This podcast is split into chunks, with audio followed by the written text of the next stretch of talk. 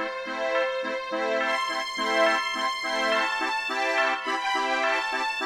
you.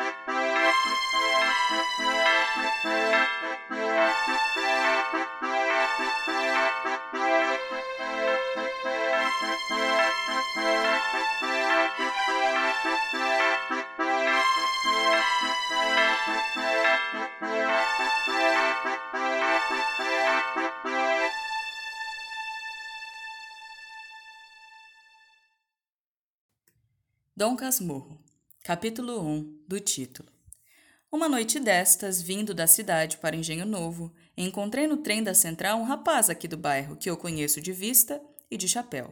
Cumprimentou-me, sentou-se ao pé de mim, falou da lua e dos ministros e acabou recitando-me versos. A viagem era curta e os versos pode ser que não fossem inteiramente maus. Sucedeu, porém, que, como eu estava cansado, fechei os olhos três ou quatro vezes. Tanto bastou para que ele interrompesse a leitura e metesse os versos no bolso.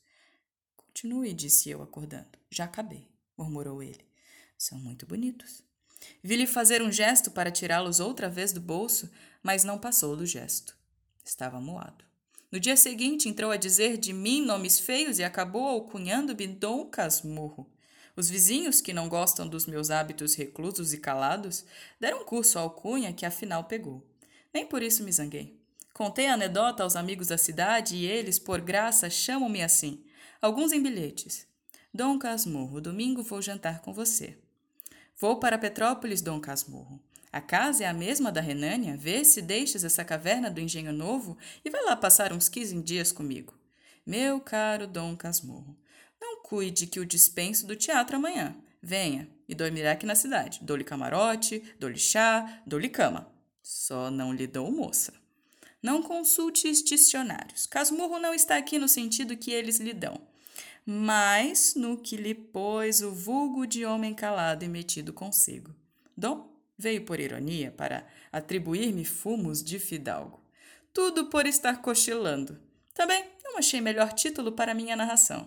Se não tiver outro daqui até o fim do livro, vai este mesmo.